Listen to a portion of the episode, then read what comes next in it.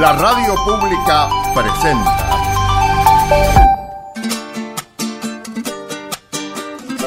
Patagonia Forestal, un espacio de encuentro y diálogo para compartir saberes y miradas. Se suma un nuevo sonido a las orquestas del día, a las orquestas del día. Se suma un nuevo sonido. Un territorio de ideas y proyectos con visión de futuro. Patagonia Forestal, un programa del CIEFAP. Patagonia Forestal, un lugar para sentir la investigación, la innovación y el desarrollo. Y aquí comienza otro programa de Patagonia Forestal. Estamos comenzando diciembre con toda la energía, Héctor. Como todas las semanas, Héctor Gonda y Carla Novak, quien les habla para abordar un poco de ciencia, tecnología e innovación aquí en Patagonia.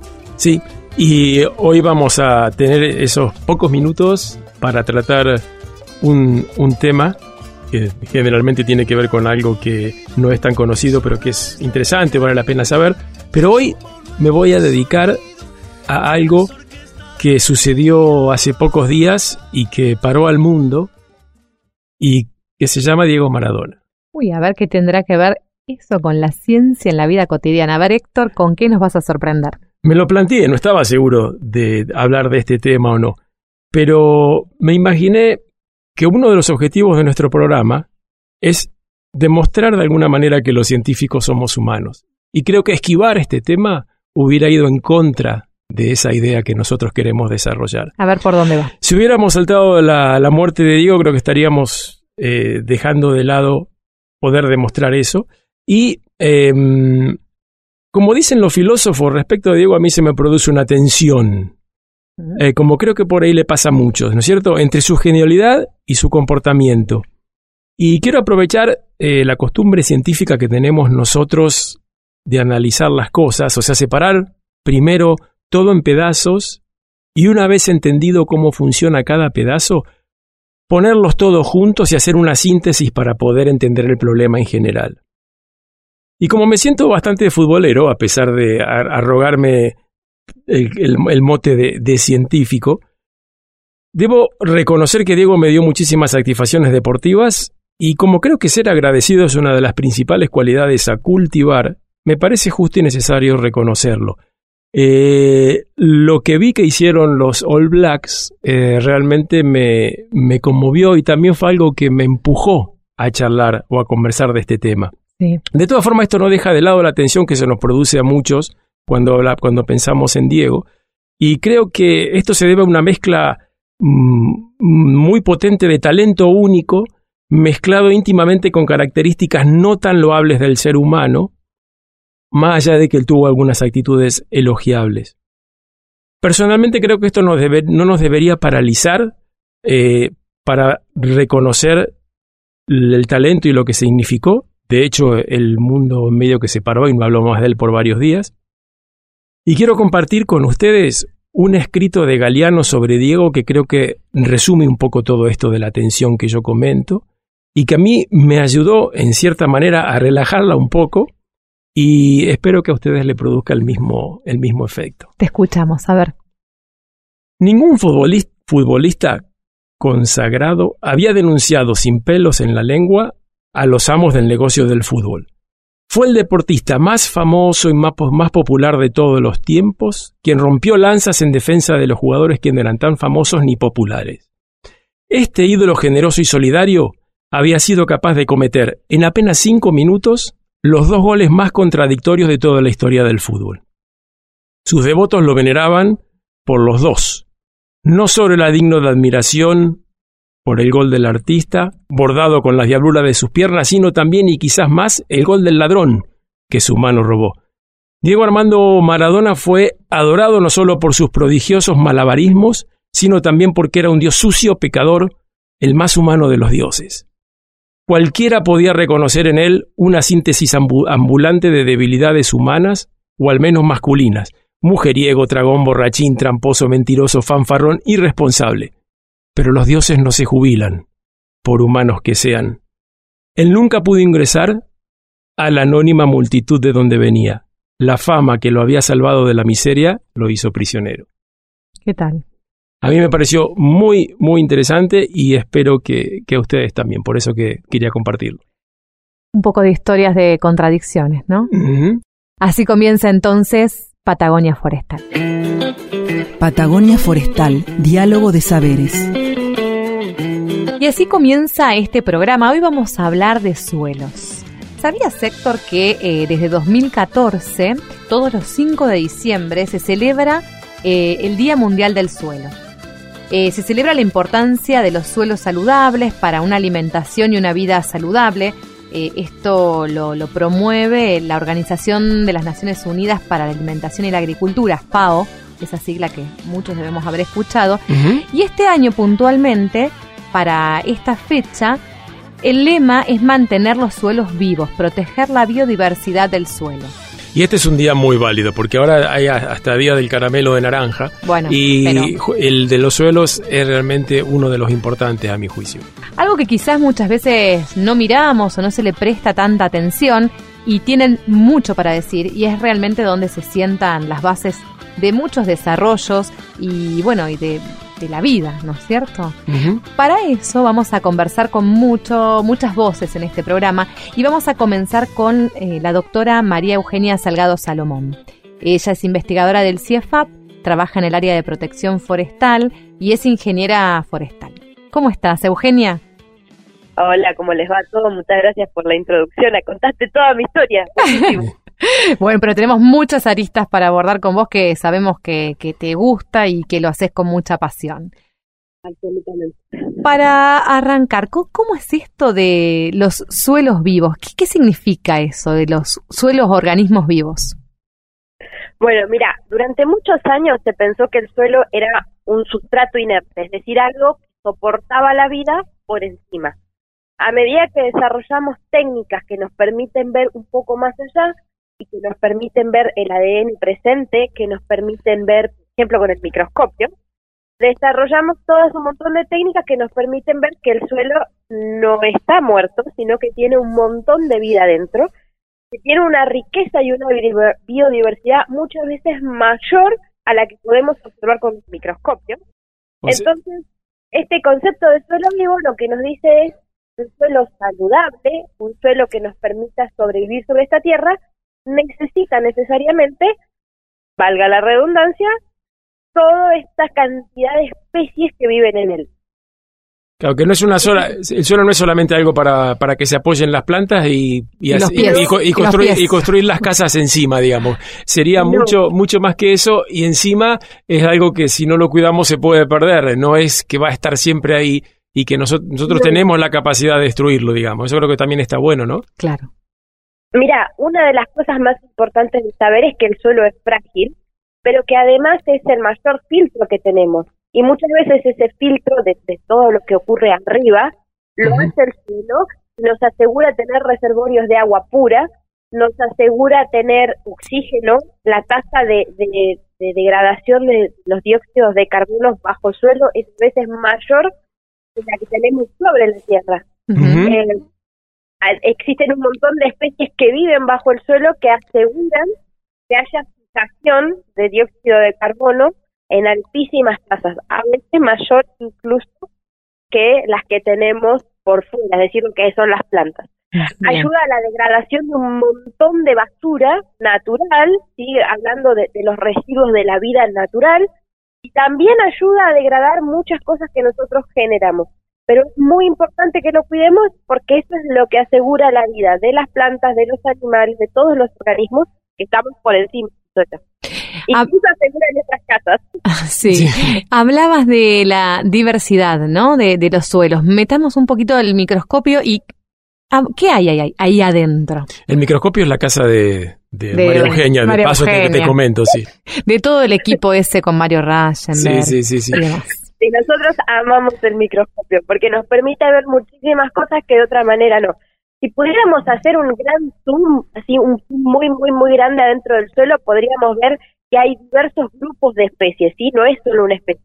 Que van desde todo lo que es insectos, eh, que no es mi especialidad, por eso no me voy a meter mucho para no decir cosas que no son ciertas, pero hay muchísimos insectos de distintos tamaños que viven en el suelo. Hay eh, obviamente plantas, sí, porque las raíces de las plantas viven debajo del suelo y hay muchísimos hongos. Hay varios reinos conviviendo debajo del suelo. Ellos, eh, hay bacterias que interactúan entre sí, es muy común que los hongos y las bacterias interactúen entre sí y le otorguen beneficio a las plantas, entonces ahí hay una interacción de tres grupos totalmente distintos, como son las bacterias, los hongos y las plantas, que conviven y se ayudan mutuamente y que no sobrevivirían el uno sin el otro. Entonces esto hace que el suelo sea una gran sinergia de vida que se, que se construya contra otros. Si yo destruyo o saco alguno de ellos, no solo desaparezco ese, sino que hago sufrir a todo el ecosistema y pierdo un montón de biodiversidad que estaba asociada a esa. Por ejemplo, si yo saco las raíces de una planta, todos los hongos y bacterias que viven asociados a esa planta, sean benéficos o patogénicos, todos ellos tienden a morirse porque no tienen este sustrato o esta forma de vida. ¿Sí? Las especies simbiontes, simbiontes significa que viven en extrema unión y que no pueden vivir el uno sin el otro. Eh, todas estas especies simbiontes que pueden ser positivas o negativas, al sacar la planta o al sacar uno de los factores, los demás también desaparecen. Entonces, para tener un suelo saludable que cumpla con todas sus funciones, que van desde el ciclado de nutrientes, la, la captura de, hidro, de dióxido de carbono, la irrigón, la filtración, la purificación del agua, es vital que todos estos organismos trabajen en conjunto. Cuán importante que resultó ser el suelo, ¿no? Sí, María Eugenia, cuán importante resultó para explicarlo con claridad y en forma breve. En forma breve. Eh, recién pensaba, millones de años tardan en formarse nuestros suelos, ¿no? Bueno, suelos con distintas características a lo largo del mapa. Eh, bueno, cómo, y vos mencionabas recién, Héctor, eh, cómo nuestras acciones repercuten y en cuán en un, instante podemos generar una degradación al punto de perderlos. Sí, sí. ¿Qué pensás de esto, Eugenia? Mira, cuando vayas a dejar tu huella, es decir, cuando pises el suelo, pensá que eso que está construido ahí probablemente tiene miles de millones de años de formación. Ahora, una acción imprudente de nuestra parte, deliberadamente dañina, puede decir millones de años de coevolución de organismos y materia inorgánica que ahí sobrevive. Cuando yo miro el suelo, no, no tendemos a pensar que lo único que hay son minerales. En cambio, pero tenemos que estar convencidos que al tocar ese suelo estamos tocando muchísimas vidas y es necesario mantener el suelo vivo para tener alimentos saludables, para tener agua pura, para tener incluso aire puro. Entonces, es fundamental que cuando salgas afuera de tu casa, por ejemplo, te lleves la basura, porque si no le das trabajo extra a todos esos microorganismos, vamos al lago, ¿sí? Hagamos un ejemplo, vamos al lago, este, nos comemos un rico asado o verduras como le gusta cada uno y todo lo que yo produce, toda esa basura que produje, lo importante es que la meta en una bolsita y me la lleve de vuelta. ¿Qué pasa si yo dejo, y que es muy común, paquetes tirados, botellas tiradas? Al organismo suelo le cuesta muchísimos años degradarlo. Sí. sí. muchísimos años. Y tiene que gastar en el 100 degradar eso y no en purificar agua, generar ciclos de nutrientes y demás. Entonces es vital que, por ejemplo, algo que yo puedo hacer todos los días es cuidar los suelos llevándome la basura al lugar correcto. Qué, qué clara que es Eugenia. ¿Tenés un ratito más? ¿Te quedás con nosotros para seguir conversando sobre los suelos y su rol en la producción, por ejemplo? Dale, con gusto. Vamos a escuchar Mundo, recién estrenadito, de Nahuel Penisi y Abel Pinto.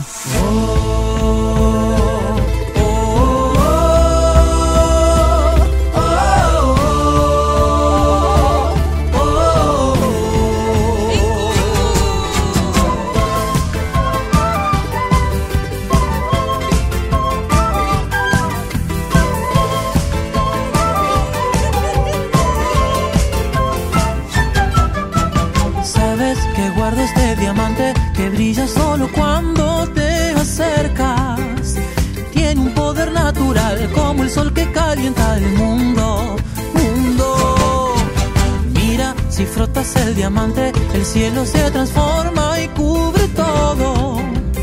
Como si bailaras con el ritmo del corazón del mundo.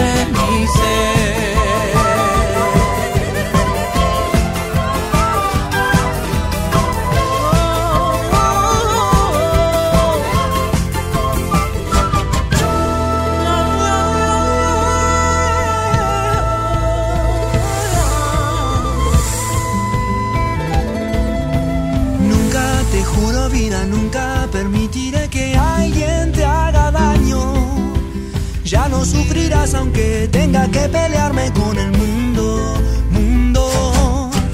Mira si flotas el diamante, el cielo se transforma y cubre todo. Como si bailaras con el ritmo del corazón del mundo.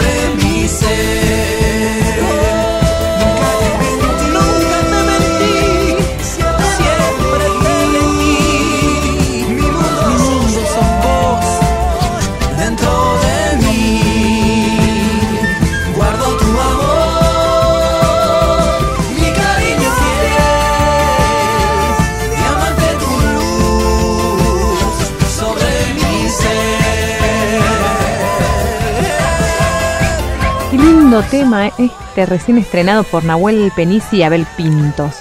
Es un ritmo boliviano, como un tinku, con voces de dos grandes cantautores. Penici es de mis pagos, es de Quilme. ¿Ah, sí? yo Sí, sí. Mira, tiene una voz deliciosa. Sí, la verdad que es, eh, es muy, muy particular y llega a decir unos tonos y uno es hace unos arreglos. Por ahí para mi gusto un poco demasiado barroco, pero es, es genial. Sí, Sí, sí, tiene un estilo muy particular. Estamos hablando de los suelos hoy y comenzamos este programa con la doctora María Eugenia Salgado Salomón, quien nos hizo una introducción fantástica sobre los suelos como organismos vivientes. Sí, podríamos decir eh, crystal clear, si fuera una, una película gringa. Bien, Eugenia. Bueno, ahora en esta segunda parte de la entrevista queremos hablar sobre, bueno, estos suelos como oportunidades eh, productivas, ¿no? Ujú. Hablemos de, bueno, la importancia de los suelos para distintas producciones aquí en la región patagónica. Bueno, mira, la Patagonia tiene unos suelos muy buenos. Eh, a veces el problema que tenemos es el agua, por eso hay que cuidarla tanto. Pero mm, el agua escasea, ¿no? Entonces el agua es como, como el recurso. Pero los suelos de Patagonia son suelos buenísimos, de muy buena calidad, que con pocas intervenciones podemos tener producciones de todo tipo, ¿sí? Eh, cuentan algunas personas que, que son un poco más mayores que yo, que, que incluso el trigo de esta zona era excelente. Los Sí. suelos de la Patagonia son Bueno, de Eh, hecho, lo- los galeses han venido. Sí, si uno va al molino de Mervin, ten- tenés dos horas para escuchar la historia del, trigo cual. patagónico que ganó lo- los premios más importantes a nivel internacional y demás. Che, María Eugenia, pero vos decías que los suelos patagónicos son muy buenos. Eso quiere decir Sí. que tienen y no tienen cosas feas de otros suelos. ¿Cuáles serían las características que los, salen- los hacen tan buenos? Bueno, primero, una de las características es que nuestros suelos están poco contaminados por ahora. Ujú. Básicamente porque somos pocos. Eso hace que nuestra huella sea poca. Entonces nuestros suelos no están contaminados. Eso es, es algo importante. No tenemos actividades extensivas que permitan la contaminación. Si bien es un problema que está avanzando, que es la desertificación, que, que viene porque al esto que les decía hoy, no cuando yo retiro uno de los elementos del sistema daño a todos los demás, eh, esto de, de- de- de- de extraer excesivamente pastos y demás por, por el sobrepastoreo, eh, esto hace que los suelos se degraden un poco. Sin embargo, un suelo, aún un suelo degradado por sobrepastoreo, si uno le permite recuperarse, con el tiempo se recupera, porque los suelos, si el daño que yo hago es menor, pueden recuperarse, como casi todos los organismos vivos de nuestro planeta. Sí. Nosotros Entonces, mismos. Tienen una cierta resiliencia. Ahí es donde entra la, la responsabilidad de nuestras producciones. Entonces, hay montones de producciones que podemos hacer. Por otro lado, si bien en algunos lugares son suelos sódicos, en muchos lugares son suelos con alta cantidad de nutrientes y buenas texturas, no son suelos extremadamente pesados. Hay gente que, que puede contar más de esto, que, que sabe más que yo, pero, pero para que sepan que son suelos de buena calidad. Ni que hablar los suelos de nuestra zona, que son suelos, eh, la- por, por nuestra zona me refiero aquí, es que en los alrededores, Sí, toda la zona sí. del Parque Nacional. Son suelos con buen pH, suelos con mucha materia orgánica que permiten que viva casi cualquier cosa que se banque el frío. Pero son suelos de muy buena calidad. Por ejemplo, desde el CIEFAP llevamos adelante varias producciones que, que, que son compatibles con nuestros suelos solo con un, un, un abordaje mínimo y que por eso, por ejemplo, en este momento estamos trabajando con un, ma- un mapa de, de zonificación de truficultura. Para quienes no lo sepan, la truficultura es una producción de un hongo eh, de valor gourmet, es, es un hongo de mucha calidad y de y muy valorado en los mejores restaurantes del mundo. eh, Cuya, perdón, cuya fructificación es, cuya fructificación es subterránea, ¿no? Esto, esto para los oyentes. fructificaciones son subterráneas, exactamente. Y esto contribuye de nuevo a este concepto que yo les contaba de suelo vivo. Fíjense, el tesoro escondido es, es un diamante escondido debajo de nuestros suelos. Claro. porque es un buen negocio. ¿Qué podemos hacer? Bueno, hacer crecer árboles en determinados lugares. Estos hongos crecen asociados a las raíces de esos árboles y tengo una producción de varios miles de, euros por hectárea. Eh, obviamente todo lo que tiene que ver con las producciones forestales, la producción de alimentos, ¿sí? todo lo que tiene que ver con la producción de comida solo es posible gracias a que podamos conservar el suelo. Si hacemos producciones muy extractivas, ese suelo se empobrece y al, a largo plazo eh, empezamos a perder la calidad de ese suelo. Mm. Cuán importante es eh, tener en cuenta toda esta información, ¿no? En este, en- particularmente en un año donde hemos reflexionado, donde la pandemia nos nos trajo sobre la mesa algunas cuestiones para para analizar y discutir. Es muy importante mantener la diversidad del suelo porque eso me permite que sea saludable. Aquí hay, hay un concepto que tiene que ver donde todos somos importantes y aquí tenemos para discutir varias horas y esta pandemia nos ha llevado a discutirlo también, ¿no? A reflexionar sobre esto. Pero para pensar en un suelo, todos los todos sus componentes son importantes, desde el insecto más pequeño, desde un nemátodo, desde un hongo, desde una espora, incluso aquel hongo patogénico que vos decís, bueno, pero ese mata las plantas, cierto, pero me permite el ciclado de nutrientes, me permite que la planta se adapte a nuevas condiciones, permite nuevas asociaciones. Entonces, quizás el mensaje para llevar es todas las partes del suelo, o cada uno de nosotros, son necesarias e importantes. Es Sí. importante que las mantengamos. Y esto va en línea con lo que proclama David Attenborough, que en un documental increíble demuestra que el peligro más grande al que nos enfrentamos es la pérdida de biodiversidad, que es incluso más peligroso para el ser humano que el calentamiento global, porque no sabemos, no tenemos ni idea las consecuencias que puede acarrear la desaparición de cada uno de los miles de organismos vivos que forman parte del suelo y del ambiente en general. Sí, no sabemos cuáles son las consecuencias reales, pero hay una cosa que es cierta. Cada vez que perdemos un tipo de organismo, y lo más triste y terrible es que perdemos cosas que ni siquiera conocemos, porque mucha de la diversidad y de la riqueza del suelo es absolutamente desconocida. Tenemos millones de secuencias de ADN que dice environmental number one, es decir, del ambiente número uno, número dos, número diez mil, y no sabemos quiénes son. Mm. Entonces estamos perdiendo un montón de cosas que encima desconocemos. Esa pérdida, lo que sí podemos estar seguros es que al primero que va a afectar es al humano. La Tierra tiene la capacidad de regenerarse, nosotros no. Totalmente. Claro. Sí, sí, así es.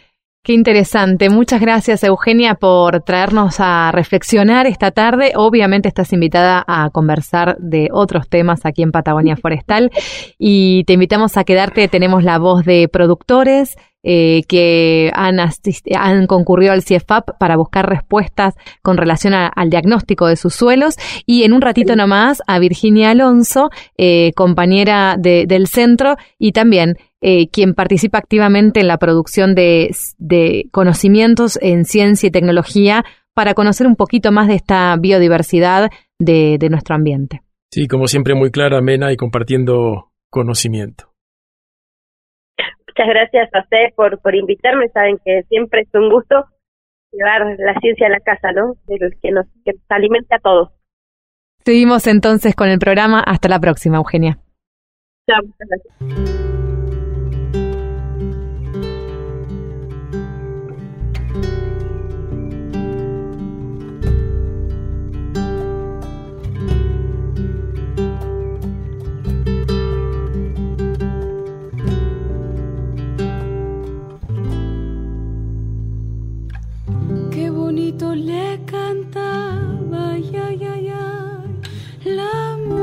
Hermosa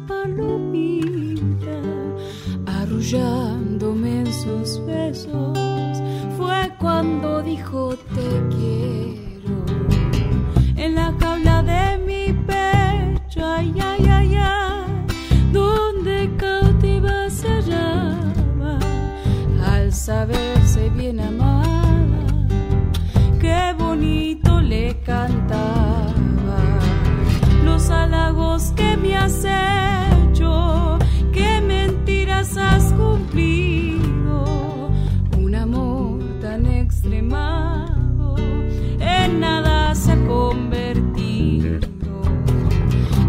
la la la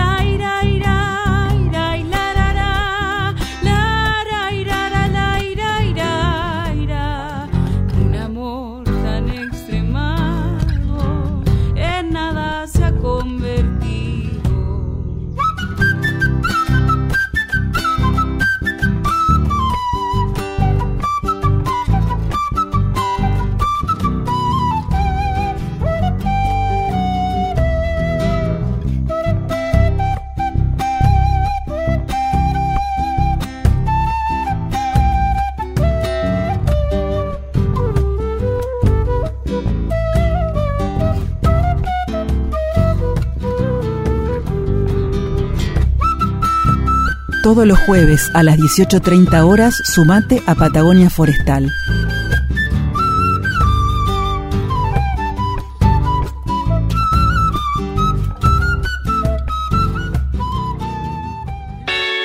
Vinculados. Asistencias técnicas del CIEFAP con voz en primera persona. Hola, ¿qué tal? ¿Cómo están? Mi nombre es Florencia Andolfati. Soy cofundadora de Merinas Patagonia, que es un emprendimiento de abono natural a partir del compostaje de estiércol ovino. Está ubicado en Río Pico, a 200 kilómetros al sur de la localidad de Esquel. Es un emprendimiento de triple impacto. Este, básicamente la esencia así es que estamos utilizando un desecho de la producción ovina. Son ovejas que, que están criadas a campo y mantenemos en las parvas estacionadas, con la cual después hacemos este abono, vamos manteniendo, digamos, los, los diferentes niveles, características y composición de la misma. Para ello tuvimos que desarrollar eh, diferentes pautas con el INTA, hicimos los ensayos, los testeos y, y, demás para conocer bien el producto y fue que iniciamos con CIEFAP, la UNICEN en Tandil y el laboratorio de, de SENASA en Buenos Aires como para ir testeando la, digamos, las características de cada muestra de, del abono. La verdad que con respecto al, vínculo con, con CIEFAP, tanto bueno, Virginia Alonso, que es sumamente práctica, amorosa y realmente ya, ya tenemos como una, una, relación de amistad en cuanto a cuando le mandamos las muestras y demás. Gustavo también, González París, que con respecto a la participación de Innovar, él, él estuvo también acompañándonos y salimos premiados en el 18 con este, digamos, emprendimiento. Nosotros tenemos la bolsa de 5 litros al momento que es biodegradable, pero como bueno, apuntamos al cuidado del medio ambiente y demás y a achicar costos, tanto para nosotros como para poder transmitirles al, usuario, al consumidor de este producto, empezamos a pensar con la gente también de CIEFAP para desarrollar un dispenser donde la persona que necesite el abono se vaya con la maceta con la bolsa de papel o con cualquier recipiente propio y compre directamente lo que necesita, evitando todo tipo de, ya sea de plástico, más allá de la característica que les mencionaba, que nosotros nuestras bolsas son biodegradables, pero tratando de de ir reduciendo y eliminando cualquier tipo de, de bolsa o, o, de recipiente de, de, esas características. Así que también estamos en contacto con la gente de CIEFAP como para desarrollar este dispenser. Después de, bueno, pandemia de por medio y digamos mayor a un año de presentación a, a todo en Senasa Buenos Aires, obtuvimos ya el registro de fertilizantes y enmiendas, o sea, tenemos tránsito federal, que eso realmente nos enorgullece nos ayudó la gente de la agricultura familiar para iniciar el trámite. Bueno, el INTA y obviamente Mariana Miró, que es una, una genia, es una realmente muy, muy amable y ha puesto todo a nivel personal y profesional desde Senasa para que esto pueda salir adelante. Cada paso te- es, es muy importante. Ahora este último logro, como les comentaba, fue la aprobación de Senasa y los registros como fertilizantes y enmiendas. Así que vamos desarrollando y tenemos pensadas otras líneas que también vamos trabajando en eso. Cualquier cosa, nuestra web es www.merinaspatagonia.com y si no también en Instagram y en Facebook nos pueden encontrar como Merinas Patagonia.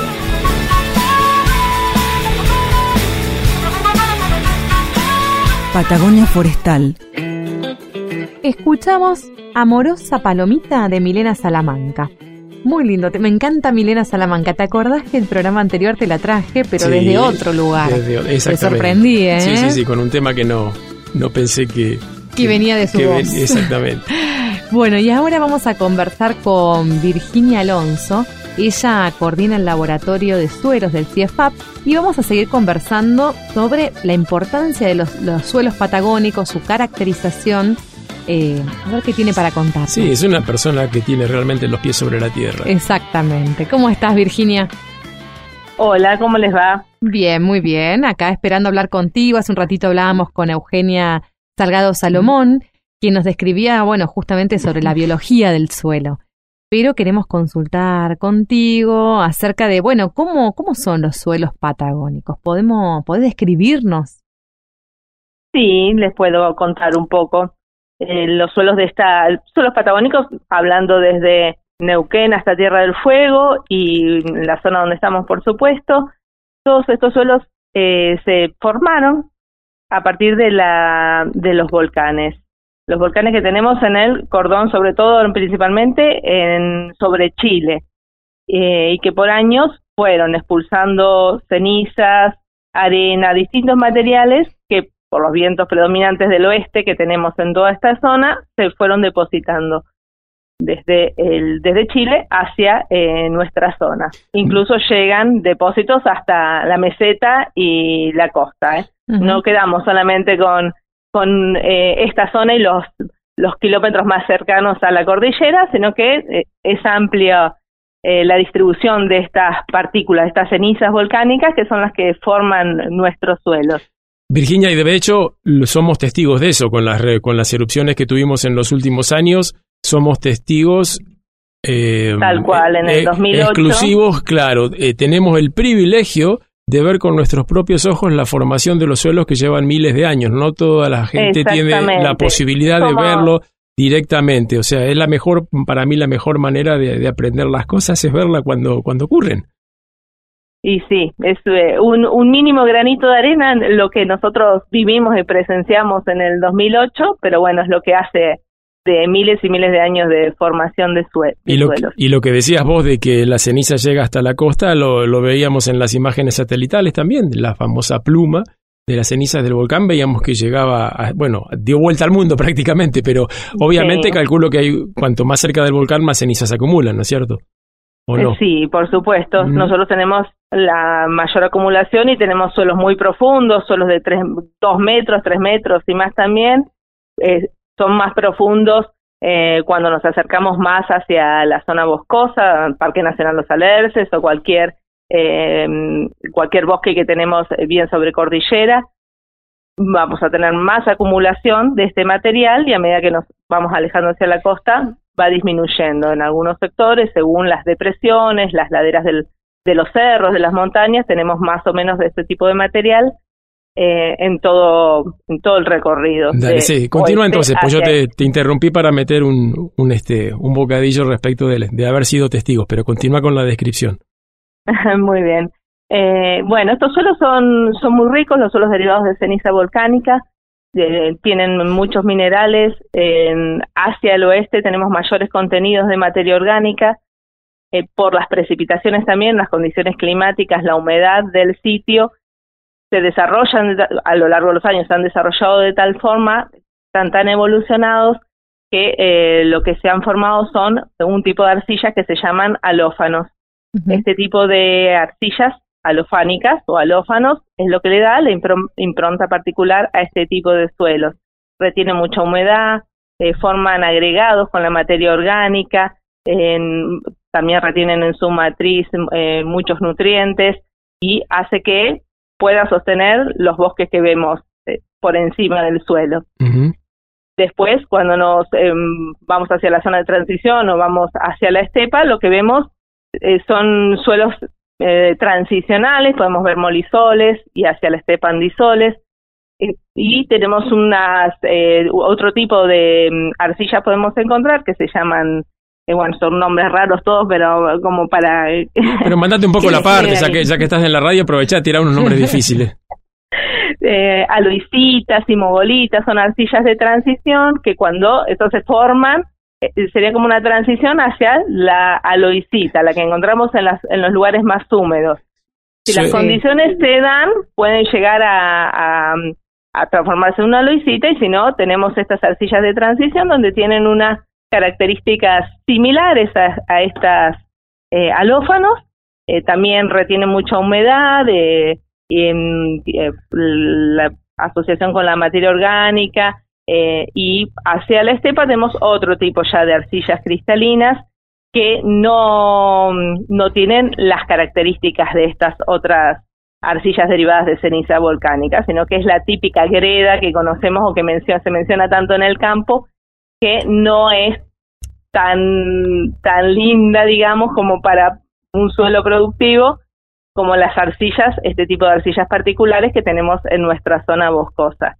Virginia, tiene mucha humedad, pero no el drenaje es insuficiente, tenemos muchas otras complicaciones. Los suelos que están en la, en la sobre la cordillera, ¿cómo se llaman? Porque vos decías que los que están en el ecotono eran andisoles también. Andisoles son los, en general los suelos que tenemos sobre cordillera y que están formados por estas arcillas alofánicas eh, después tenemos los de transición, los de transición ahí podemos encontrar molisoles y demás, y en general en la estepa eh, lo que más encontramos son eh, aridisoles, puede haber entisoles, algún otro, algún otro orden. Perfecto, perfecto. Recién mencionabas, bueno, las características físico-químicas, ¿no? De estos suelos eh, van proponiendo escenarios para poder generar producción. Contanos al respecto, bueno, vos en el laboratorio recibís muchas preguntas y obviamente hay ciertos suelos que a, primera mano parecen que no son productivos, pero que finalmente, por ejemplo, en Paso del Sapo, yo sé que estuviste ahí asesorando desde el laboratorio a algunas, eh, algunos productores de vid, por ejemplo, ¿no? Sí, exactamente. Eh, bueno, no, sí, en las consultas vienen de, productores, emprendedores, gente interesada particularmente en, en ver, estudiar su suelo o ver qué puede hacer y la duda de si se podrá o no se podrá hacer algo, o muchos ya saben que sí, son productivos y quieren incursionar en algún cultivo nuevo, como vemos ahora esto de la vitivinicultura eh, con mayor desarrollo en esta zona. Sí, en realidad... Em, ¿sí? o sea, en realidad eh, la diferencia la hace el agua. Uno ve Israel, zonas áridas de España, donde vos mirás y hay un desierto y donde podés llevar unas gotas de agua, la cosa, la historia cambia totalmente. Y de hecho hay algunos cultivos que necesitan esos climas naturalmente secos y ser irrigados para que, porque en climas húmedos no andarían, porque se llenarían de hongos como la vida, etcétera. O sea que son lugares que por ahí constituyen más una oportunidad que, que un lugar donde no se puede hacer nada. Ya lo hablábamos con Miguel Dabel hace unos programas atrás, ¿no es cierto? Del, bueno, el asesoramiento al respecto, los trabajos al respecto. Sí, totalmente. Eh, los suelos todos tienen potencial productivo para algún determinado cultivo, pueden ir modificándose. Puede llegar a haber eh, grandes limitantes en cuanto a profundidad, que eh, uno eh, haga una calicata y nos encontramos con que a 30 centímetros se nos terminó el suelo y tenemos un manto rocoso que no nos va a dejar prosperar, no sé, más que hortícolas, por ejemplo. Sí, calicata, digámosle a, la, digámosle a la gente que calicata es un, simplemente un pocito para ver cómo, que, cómo es el suelo, es, básicamente eso. Exacto, para describir el suelo. O nos podemos encontrar eh, con afloramientos salinos, bueno, estas eh, salinos o pueden ser suelos también salinos y sódicos, ahí tenemos alguna complicación, eh, pero bueno, muchas veces puede manejarse, puede haber algún un cultivo, una pastura, un algo alternativo o, eh, bueno, se destina para, para otro, otro uso. Pero en general, eh, todo puede manejándose, eh, tiene un potencial eh, productivo, Productivo. para Contanos del laboratorio. Recién introducíamos, bueno, estos asesoramientos a productores. Eh, ¿Qué es lo que hacen en el laboratorio del CIEFAP y, a- Sí. y qué otras asistencias hacen? Yo veo todo el tiempo entrar y salir gente con bolsitas en la mano. Parece eh, el laboratorio de análisis. Sí, sí, sí, sí, sí. Eh, sí, exactamente. Vienen con las mu- muestritas de, de suelos. Y, mm, o vamos a buscarlas también, están las dos posibilidades. Podemos ir a hacer algún muestreo, descripción en el sitio si nos piden y demás, como para mm, eh, ha- hacer esto que hablamos de las calicatas, descripción más profunda del, del sitio, o bien nos traen, nosotros le damos las indicaciones, como cómo sacar las muestras de suelo y demás, y vienen con las muestras siempre tienen alguna inquietud particular o quieren fertilizar si es una pastura o algo, algún cultivo nuevo. Y bueno, tenemos una serie de análisis que se hacen, tanto físicos como químicos, y de acuerdo a las necesidades de cada uno, por supuesto, eh, establecemos cuáles, qué parámetros vamos a analizar. Eh, no sé, por hablar, ustedes me paran si hay algo que no se entiende, pero los parámetros que, que Sí, sí. analizamos son textura, humedad de suelo, granulometría, densidad aparente, pH, conductividad sí. eléctrica, materia orgánica. Sí, las cosas que interesan Eh, a quien que quiere cultivar algo. Exacto, nutrientes, los la, la mayoría de los nutrientes, eh, sales. Sí, sí. eh, uno va indagando en eh, qué es lo que necesitan saber ellos y cómo podemos resolver nosotros y acercarle después una respuesta, O sea una que- recomendación o una respuesta. Cualquier productor que tenga curiosidad por saber cómo son sus suelos para encarar un cultivo puede pasar por el CIEFAP, con, hablar con ustedes, ver la muestra. ¿Y son muy caros los análisis? Y los, eh, no sé, hoy en día hablar de precios. Yo tengo, mira, yo, yo te lo pregunto porque tengo que- la sensación que no, no, que tengo en directo, o sea, que yo creo que no, porque vos que si eso No, lo, lo, no, lo- no lo- es más caro, lo comparás no con toda la caro. inversión de un cultivo, tiene que ser es algo. algo posible. Sí, Sí, sí, sí. No, no es más caro, digo que una- un análisis completo de suelos no es, no supera el valor de un análisis completo de sangre. Bueno, entonces estamos Sí. hablando de que para hacer Ade- además, una comparación. hace muchos años que te veo manejar el mismo auto, así que yo creo, Virginia, que es un buen punto de partida, ¿no? Tener información de primera mano y orientaciones, eh, bueno, de todo, de todo en realidad el CIEFAP, ¿no? Orientaciones para tomar una buena decisión a la hora de emprender, eh, creo que es un buen punto de inicio. Me gustaría, sí, No, no, no, sí, por supuesto. En los últimos tiempos ha habido muchas consultas y por eh, emprendimientos más, en- por decirse, novedosos o atípicos de esta zona. Bueno, desde los viñedos hay un productor de lúpulo en, que está probando con esto de la cerveza, lúpulo en los cipreses. Eh, no sé, vemos plantaciones de olivo en la meseta y en la costa. El calafate, que también han, seguramente tuvieron en programas anteriores, les han hablado del calafate. Eh, bueno, son nuevos, truficultura. nuevos cultivos, nuevos cultivos que están apareciendo en nuestra zona. Claro. Bueno, y finalmente para cerrar, eh, Vi- Virginia es muy buena divulgadora y también muy entusiasta. Esa voz la ves que va y viene y le gusta contar lo que hace. Contame, ¿qué es lo que más te entusiasma al acompañar a, bueno, a todos estos, estos emprendedores o incluso hasta investigadores, ¿no? Porque entiendo que también el sistema científico te requiere acompañamiento cuando haces, por ejemplo, el trabajo de restauración y, y otras líneas de, tra- de investigación. ¿Qué es lo que más te entusiasma? Y mm, sí, esto que decía Héctor al principio, que tengo los pies sobre la tierra, lo que regiría y diría es sobre el suelo en vez de sobre la tierra.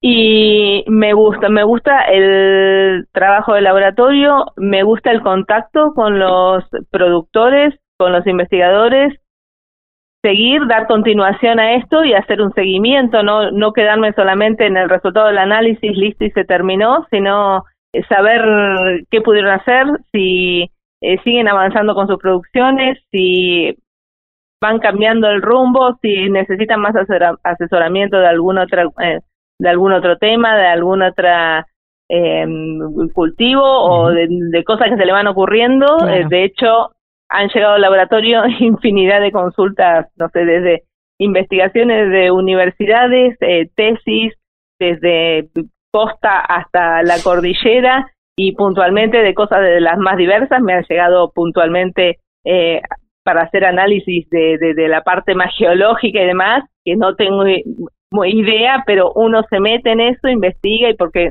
mm, va, me gusta, eh, trata de resolver lo que necesiten y ayudarlos lo máximo posible en todo lo que lo que necesiten, en lo que emprendan eh, y es eso, básicamente. Muchísimas gracias, Virginia. Gracias por conversar con nosotros y contarnos un poquito de, bueno, de tu historia, ¿no? De tu historia de ciencia, tecnología e innovación eh, aquí en CIEFAP. Gracias, muchísimas gracias a ustedes. Un abrazo, hasta la próxima. Hasta la próxima. Chao, hasta luego. Vinculados. Asistencias técnicas del CIEFAP con voz en primera persona. Mi nombre es Sofía Elena, soy enóloga de la bodega Contracorriente. Estamos eh, localizados en Trevelin, cerca del pueblo de Trevelin. Somos uno de los tres proyectos que están en esta zona produciendo. Ya vino hace dos vendimias aproximadamente. El proyecto surgió en la temporada 2014-15, después de que uno de nuestros vecinos ya había plantado eh, vides en ese momento plantaron aproximadamente 3 hectáreas, que son las del lineo viejo, y ahora hemos sumado una hectárea más que están en, la pendiente. En total 4 hectáreas. Tenemos tres variedades, Chardonnay, Gewürztraminer y Pinot Noir, que es tinta, las otras dos son blancas.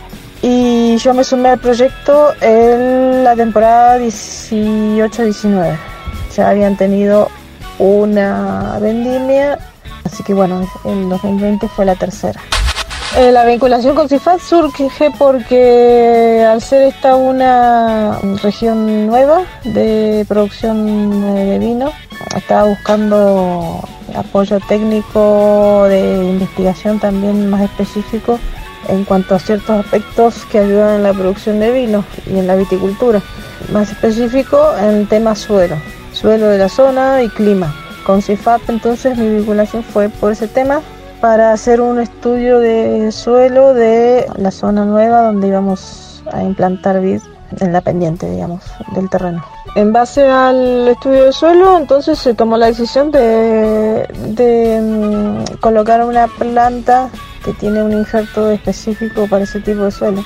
Ese es uno de los aspectos que también eh, decisiones en cuanto a, la capacidad hídrica del suelo, básicamente a cuánto regar y la fortaleza del suelo para saber cuánto fertilizar. Entonces, el estudio del suelo es muy importante para esos tres aspectos, tipos de planta, cuánto regar y cuánto fertilizar. Son tres cosas bastante importantes. La idea es, es llegar a 6 hectáreas en total y seguir produciendo y eh, mejorar más que nada la, la salud de las plantas con este clima adverso, porque además de heladas y el viento, tenemos también problemas con pájaros, liebres y necesitamos mejorar la vida del suelo también, porque durante los primeros años eh, no hubo mucho apoyo técnico eh, hasta que yo llegué. Entonces ahora estamos tratando de, investigar lo mayor posible y de saber cómo están en realidad las plantas y el suelo para poder mejorar en ese aspecto y por ende tener un, mejor producto, mejor vino al final. Plantas, un viñedo más equilibrado, saludable y un mejor vino. Patagonia Forestal, AM 560, Nacional Esquel, la radio pública.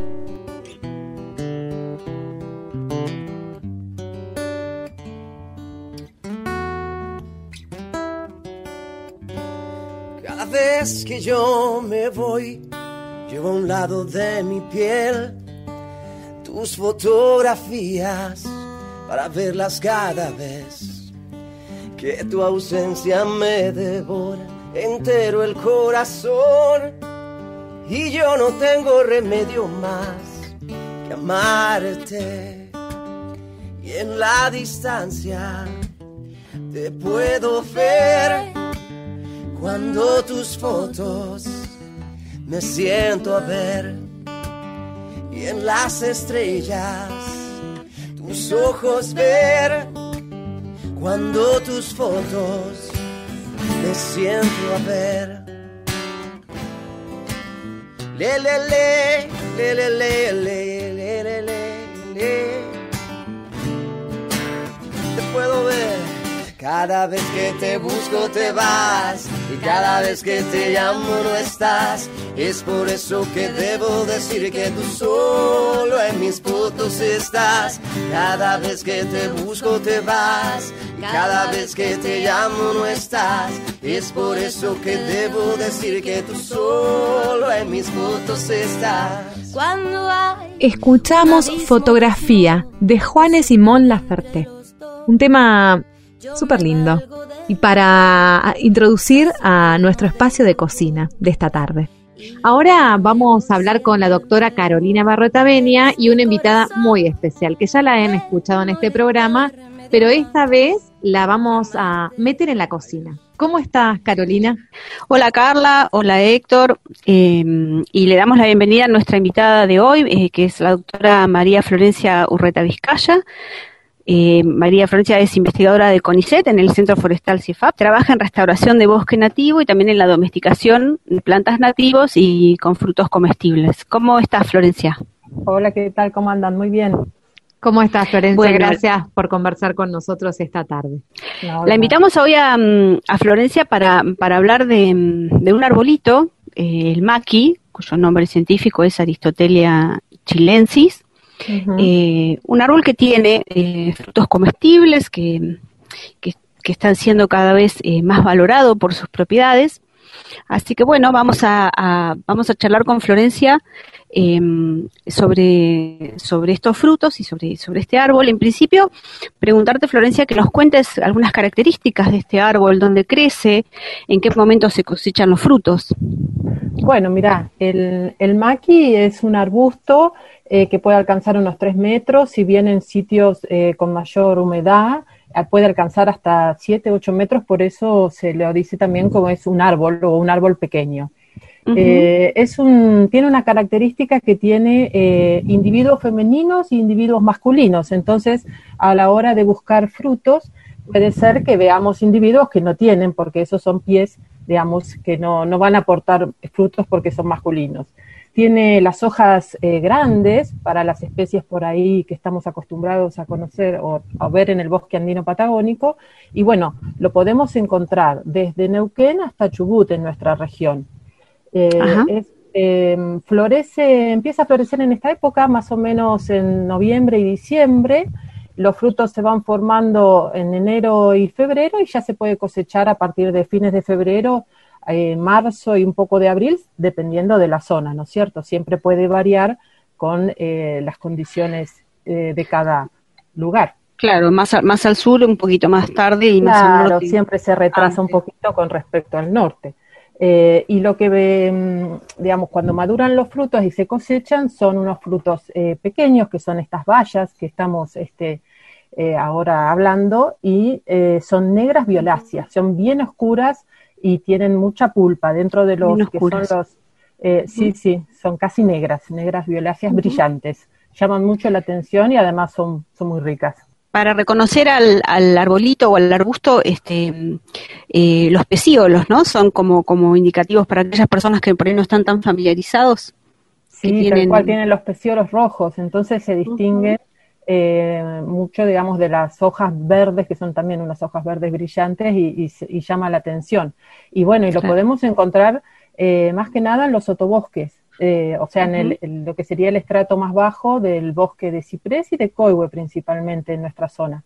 También en algunas, eh, en algunas zonas abiertas, ¿no? Donde quizá pasó el fuego o hay un bosquete, un área que se abrió por alguna cuestión de una corta del árbol o algo y ahí aparece también, eh, puede aparecer el maqui, este, bien este, formando macales se llaman, porque son bien este, tupidos, digamos, cuando Claro. eh, aparecen esas condiciones, aparece como una especie arbustiva bien de matorral. Claro. ¿Y qué propiedades alimenticias y medicinales tienen estos, estos frutos? Y contanos aparte si tiene algún otro uso la planta, además del, del, del fruto, del uso comestible del fruto. Mira, tiene eh, muchos usos y justamente estaba repasando un poco el libro de, de, Guillermo Cox, que es de 1862 y habla de, bueno, que es desde las hojas que se usaban este, para infusiones y como cicatrizante. Es una de las especies cicatrizantes como más importante. Después habla de eh, la madera para instrumentos musicales, la corteza para cestos y eh, digamos, y como cuerdas, ¿no? Bien eh, resistentes. Y también, bueno, eh, los frutos, ¿no? Para, como comestibles y la particularidad de los frutos es que hace un tiempo a esta parte se ha determinado que los frutos tienen eh, una cantidad de polifenoles y antioxidantes, pero muy importante, superior incluso a lo que estamos este, acostumbrados a, comer y a ver en el, en el arándano, por ejemplo. Entonces, bueno, por eso es que se está eh, utilizando mucho y bueno, nosotros estamos empezando a, trabajar, digamos, en su domesticación, ¿no? Y en su manejo también eh, de poblaciones naturales. Les propongo que nos vayamos acercando un poquito a la cocina. Y, claro, sí. Eh, y que Florencia nos cuente cómo se, cómo se consumen y de qué manera los frutos del maqui. Mira, la, lo más eh, clásico es el, digamos, el, fruto fresco y después muchos en frutos, este, en mermeladas, en preparaciones como mermeladas y también en jugos. Eh, en jugos se, se, consume mucho también y así también se lo usa en em, para helados, por ejemplo, en la región, en nuestra región hay, hay muchas heladerías que ofrecen el, el helado de maqui. También eh, una, digamos, la posibilidad podría ser un mousse de maqui, ¿no es cierto? Y en eso podemos ver de, de cómo, cómo se hace. Se puede comer como cualquier otra fruta, no es como lo decía a veces caro que los hongos, algunos comestibles hay que cocinarlos, pero el maqui crudo se puede comer tranquilamente. Sí, sí, se puede comer como fruta, digamos, yo cuando voy a trabajar o voy al bosque y están los frutos maduros, este, en realidad es como una este, adicción que uno empieza a comer y no puede parar. Y, bueno, tiene, tiene, semillas, tiene semillas eh, que pueden, digamos, de dos a cuatro semillas en general tienen los frutos, pero tienen mucha pulpa, más o menos el 80% del fruto es pulpa.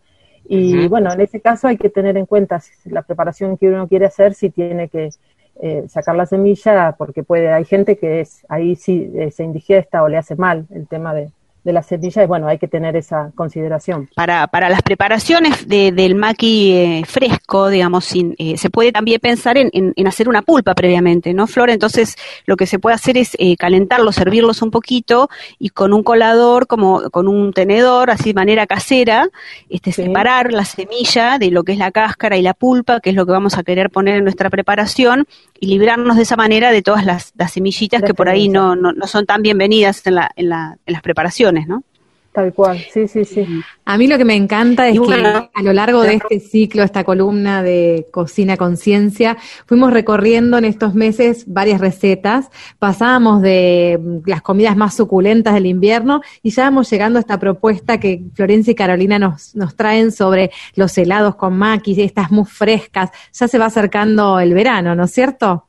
Exacto, y es si es una es una bueno, te vamos a tener disponibles los frutos y entonces podemos a través de algunas recetas este, sencillas poder este poder incorporarlos en, en, nuestra mesa, preparar nuestros postres y bueno, les vamos a compartir entonces una receta de, un mousse de maqui muy muy simple de hacer con eh, con maqui fresco, crema de leche, azúcar y claras eh, claras a nieve, como es la, receta base del mousse. Este, y bueno, y teniendo en cuenta esto que, hablábamos, si queremos o no eh, las semillitas presentes, podemos este, pulpar primero o hacerlo directamente con el fruto fresco. Y bueno, y aprovechar todos los beneficios y todo el sabor que nos, que nos entregan los maquis. Le damos las gracias a, a Florencia, muchas gracias por, por compartir con nosotros este rato y ilustrarnos sobre, sobre esta planta. No, gracias a ustedes por la comunicación y bueno, espero que, que salga muy rica la, la música. Muchas gracias, Florencia. Seguimos compartiendo entonces en próximos programas. Y así cerramos nuestro primer programa de diciembre. Nos queda poquito. Nos queda poquito de la primavera que parece que empezó ayer y que gracias a Dios ha venido con poco viento. A pasos de empezar el verano. Ay, que, que empiecen esos días de calor para ir a disfrutar. Hemos tenido, no seamos mal agradecidos. Es verdad, es Hemos tenido unos cuantos días templados y sin mucho viento, cosa que en la primavera no pasa tan frecuentemente. Un programa de lujo hoy, ¿no? Qué, Sí. qué interesante, qué placer escuchar esas voces de, de estas mujeres de la ciencia. Sí, la verdad que, con mucho contenido y, y muy claro, muy bien explicado. Así nos vamos con Capullito de Aleli. Te traje esto. Uy, me encanta. Este tema para vos. Sí, Un clásico. Sí, Nos despedimos entonces hasta la semana que viene. Gracias por acompañarnos aquí en Radio Nacional en esta producción de Patagonia Forestal, un programa del CIEFAP. nos encontramos en siete días. Hasta la próxima.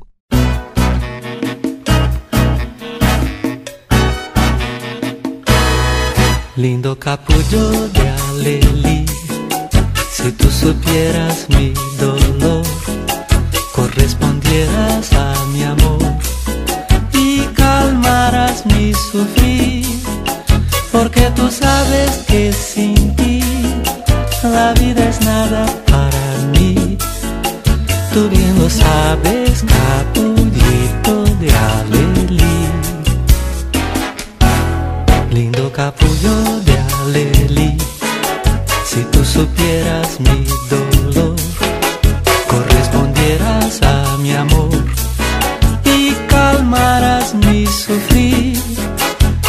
tú sabes que sin ti la vida es nada para mí. Tú bien lo sabes, capullito de alelí. Seguinos en nuestras redes sociales y escucha los podcasts de los programas. Por eso yo te canto a ti, mi capullito de alelí.